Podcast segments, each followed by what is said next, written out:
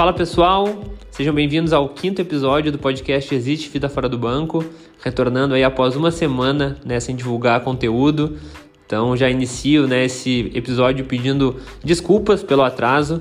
Né, eu tenho sido bastante cobrado para não perder aí o ritmo, mas infelizmente, né, é, por um problema de saúde né, e algumas coisas da, profissionais também, eu precisei deixar um pouco de lado uh, a produção aqui né, do, do podcast mas já aviso que estou retomando, então, né, já divulgando um episódio hoje e provavelmente a gente já lance um outro essa semana também, já com um convidado. E hoje, no episódio de hoje, eu vou deixar um pouco de lado as entrevistas e vou trazer aqui um tema que eu uh, sou muito questionado e eu falei poucas vezes, né, talvez não, nunca tenha falado abertamente né, sobre esse assunto.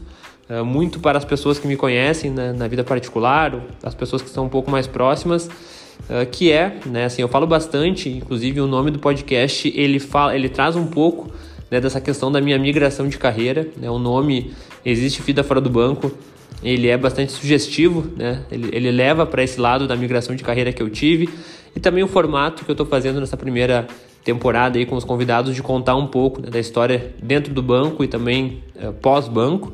A ideia ainda nessa primeira temporada é trazer pessoas todas com esse mesmo perfil, né, que tiveram uma tiveram carreira dentro do banco e depois vieram né, a, a ter um, uma nova vida e, e, ter sucesso em negócios fora do banco.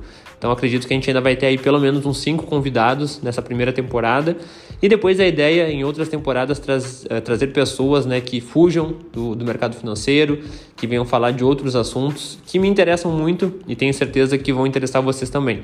Então, para falar hoje uh, muito mais de mim, né, o, que, o que me perguntam muito é assim, pô, Rodrigo, tu, tu fala bastante sobre a tua migração de carreira, né, como ela acabou acontecendo até chegar né, à fundação da GT Capital, mas em algum momento, né, nesse, nesse período aí de transição, que eu comecei a pensar né, em mudar o rumo da minha carreira, se por acaso em algum momento eu pensei em desistir, né, ou se foi tudo realmente acontecendo como eu previa.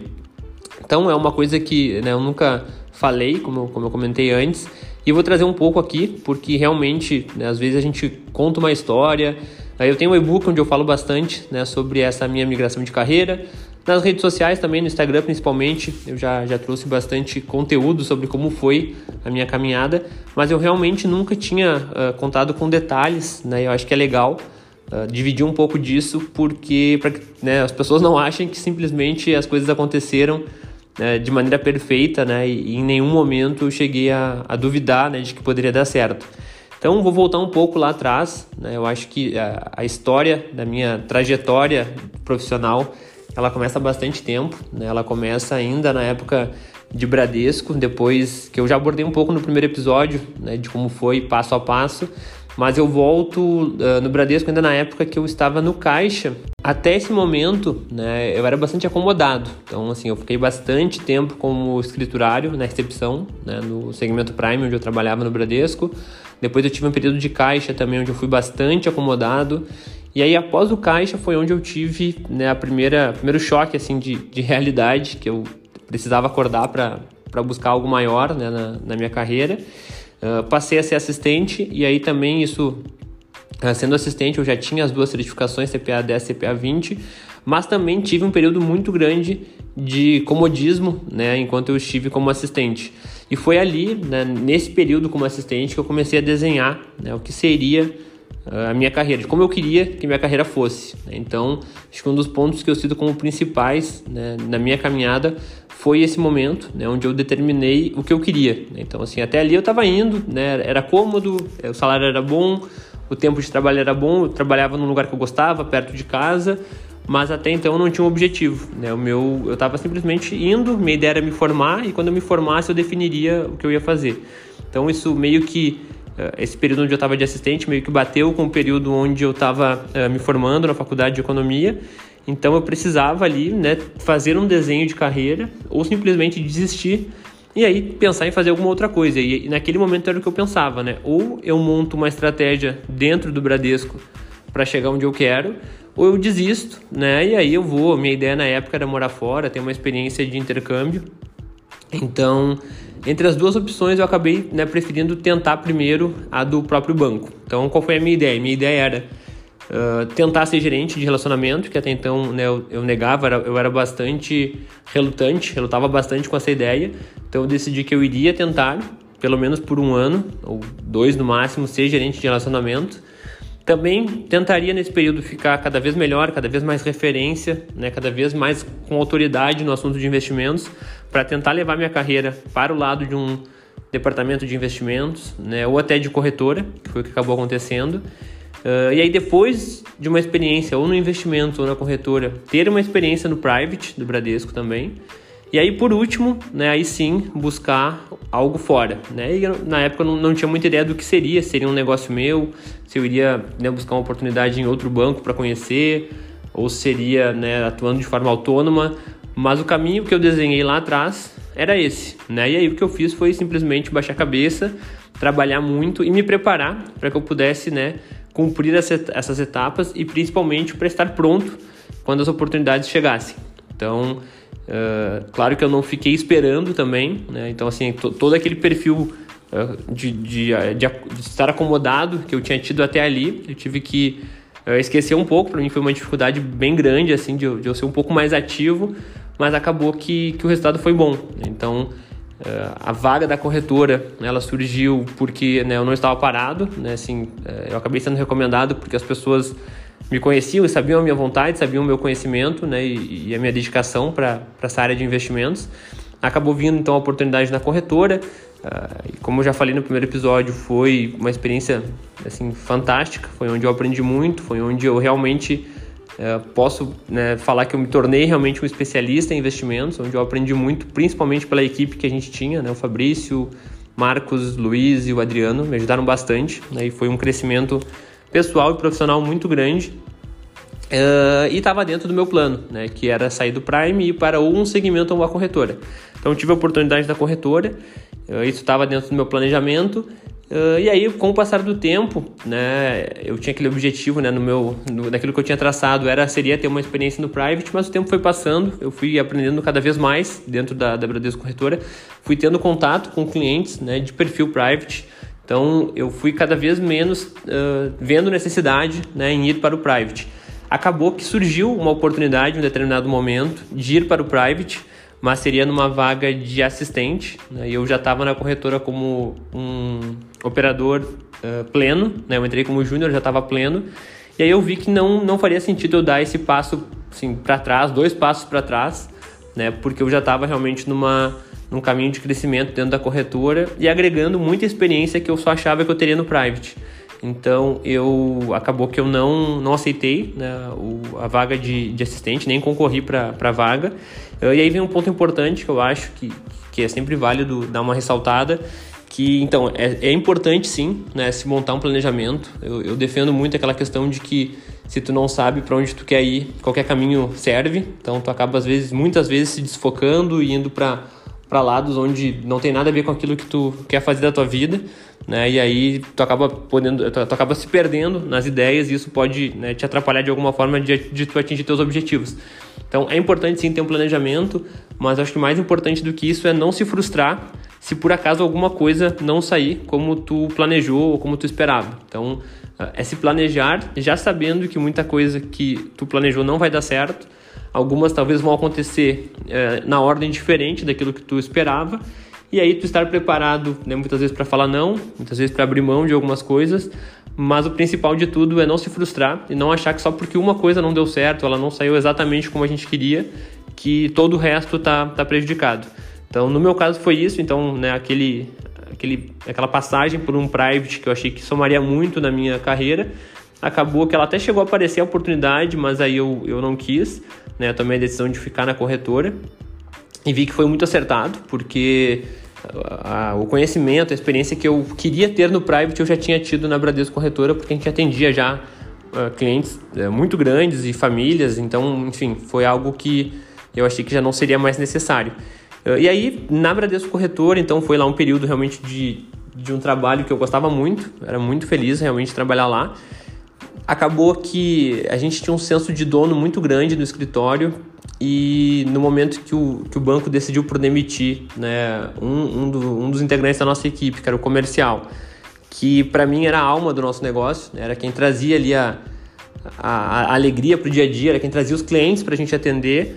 Ali para mim foi uh, onde começou né, a, a não fazer mais sentido né, estar no banco. Então isso aconteceu em junho de 2016 e a partir dali, né, semana após semana, mês após mês, cada vez eu via menos sentido em continuar ali, porque eu tinha caído a ficha né, de que não adiantava eu ter um senso de dono muito grande de um negócio que na verdade não era meu e quem tomava as decisões principais não seria, não seria eu, não seria a nossa equipe. Então a partir dali foi onde eu comecei né, a, a, pensar na possibilidade de, de sair do banco, uh, sem saber ainda muito bem o que, o que fazer. Então eu comecei a olhar para fora, né, aí eh, eu já estava com 10 anos de banco, eu nunca tinha olhado para fora, nunca tinha ido conversar com concorrência, nunca tinha né, dado atenção para para outras vagas, mesmo já tendo, depois que eu tirei o CFP principalmente, eu fui muito procurado por outros bancos, por gestoras, mas mesmo assim eu sempre né, me mantive é, sem conversar com o mercado.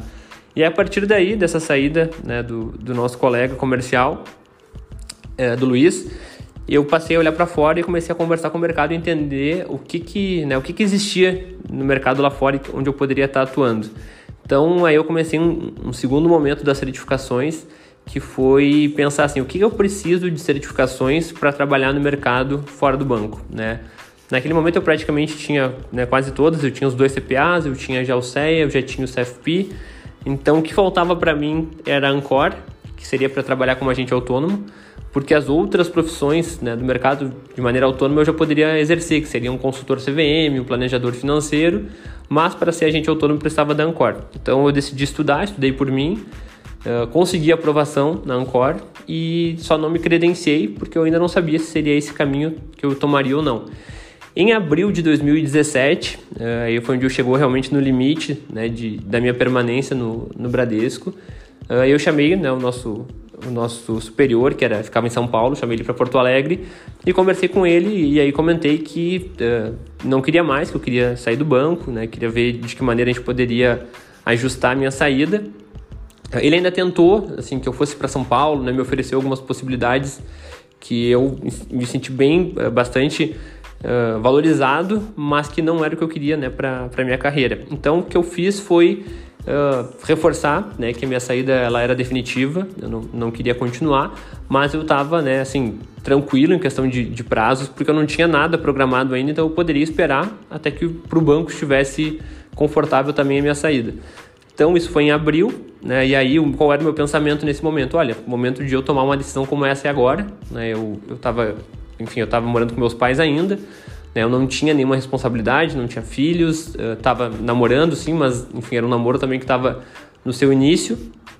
Mas era o momento que eu tinha para tomar uma decisão de, de largar o, o emprego que eu tinha há 11 anos para tentar uma coisa diferente também. Se tudo desse errado, eu teria tempo né, de, de voltar atrás, de procurar, né, de repente, vaga em algum outro banco, ou mesmo inventar uma coisa nova. Cheguei nesse período também a pensar em coisas bem diferentes, como abrir loja, abrir uma franquia, né? Conversei com alguns amigos uh, que já tinham esse perfil mais empreendedor para ter algumas ideias. Fiz um curso que foi muito importante, um curso de empreendedorismo criativo, né, que me ajudou bastante a abrir a cabeça, assim, a conhecer coisas que eu nunca tinha ouvido falar, que hoje eu vejo parecer básicas, mas que na época por viver realmente num mundo muito fechado do, do banco, né? Eu, eu não olhava para fora. Então eu conversei com dois amigos que assim eram referência para mim, o Eduardo e o William, referência em empreendedorismo até ali.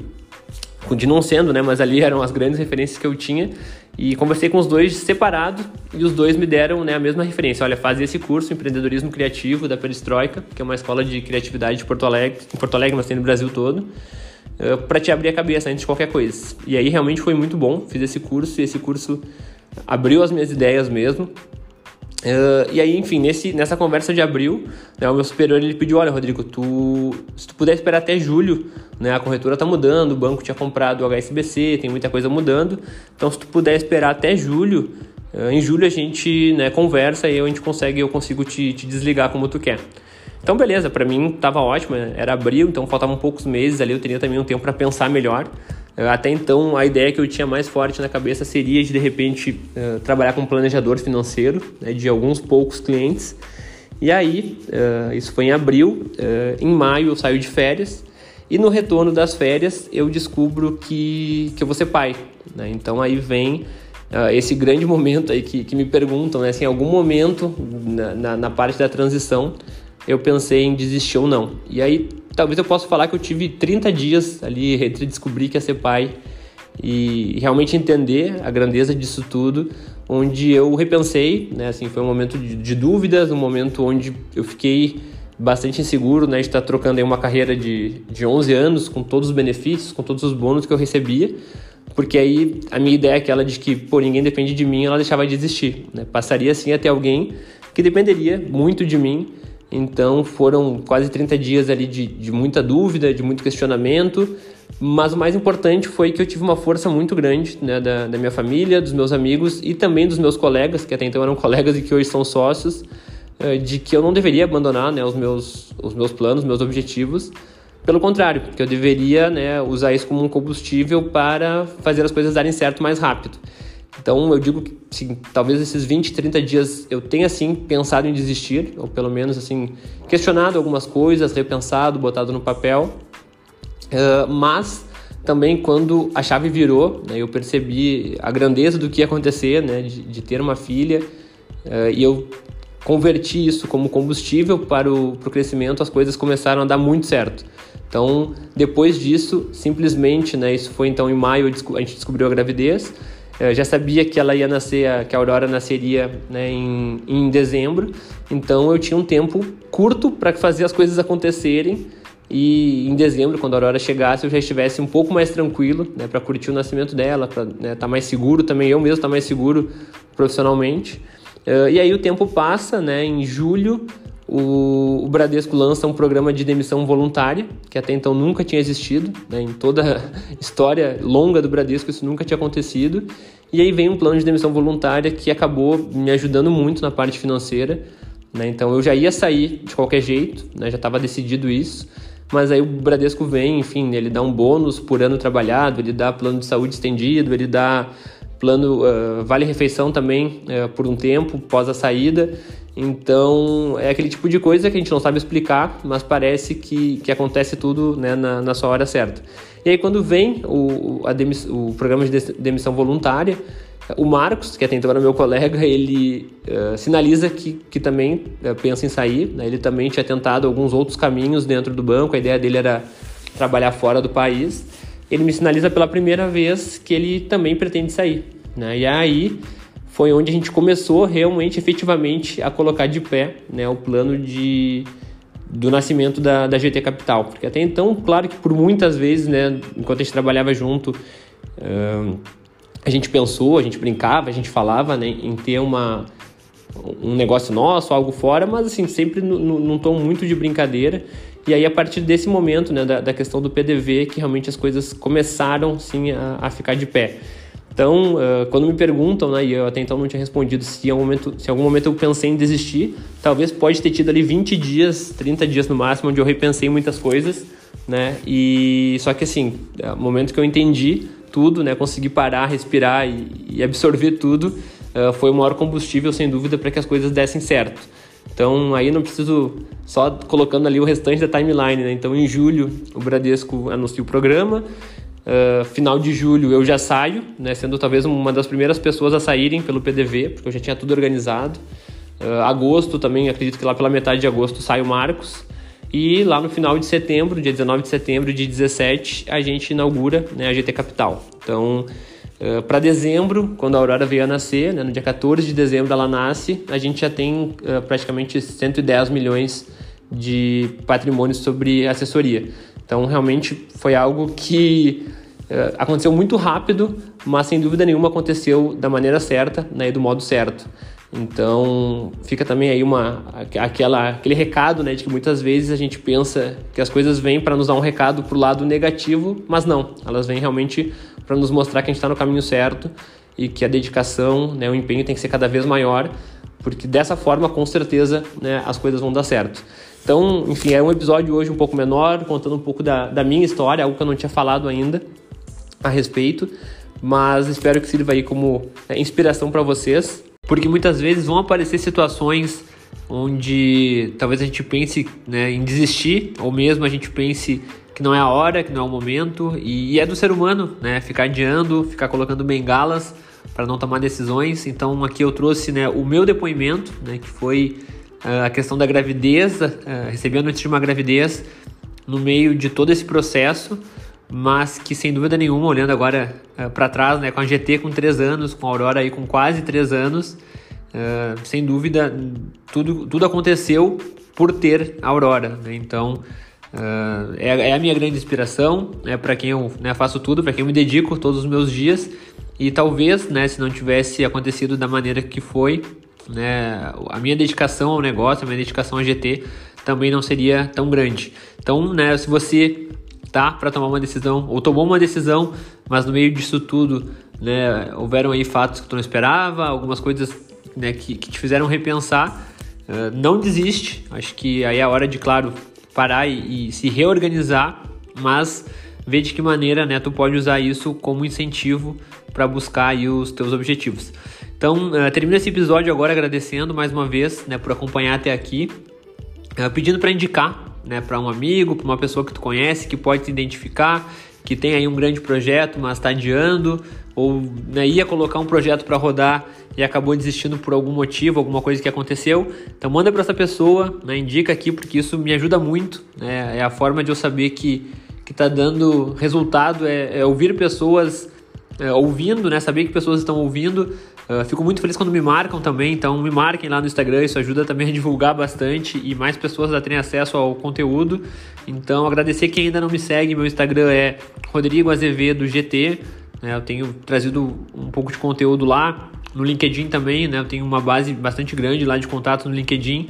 Então me acompanhe, né? no LinkedIn é Rodrigo Azevedo CFP porque é, é, é um canal também para que a gente possa trocar uma ideia. Eu vou colocar uma foto também no feed do Instagram sobre esse episódio, então peço quem puder também dar uma comentada lá, dar uma sugestão, né, diz o que está gostando, o que não está gostando e também fico aberto para ideias tanto de conteúdo, de assuntos, quanto para indicação. Eu recebi bastante indicação de pessoas, isso foi bem legal também. Então, claro, não vou conseguir entrevistar todo mundo. Uh, eu acho que o pessoal também do banco, né? Eu queria trazer uma série ali só com pessoas que ainda estão dentro do banco. Tenho amigos e, e conhecidos e recebi muita indicação de pessoas ainda dentro do banco com história, histórias inspiradoras. Mas também né, algumas pessoas me deram feedback de que de repente os bancos podem não gostar. Então, estou repensando essa parte né, de profissionais que estão dentro do banco ainda. Mas assim, agradeço muito se me indicarem pessoas, né, se me derem, trazerem ideias, porque com certeza eu vou aplicar aqui. Então agradeço a todos mais uma vez pela atenção e até a próxima.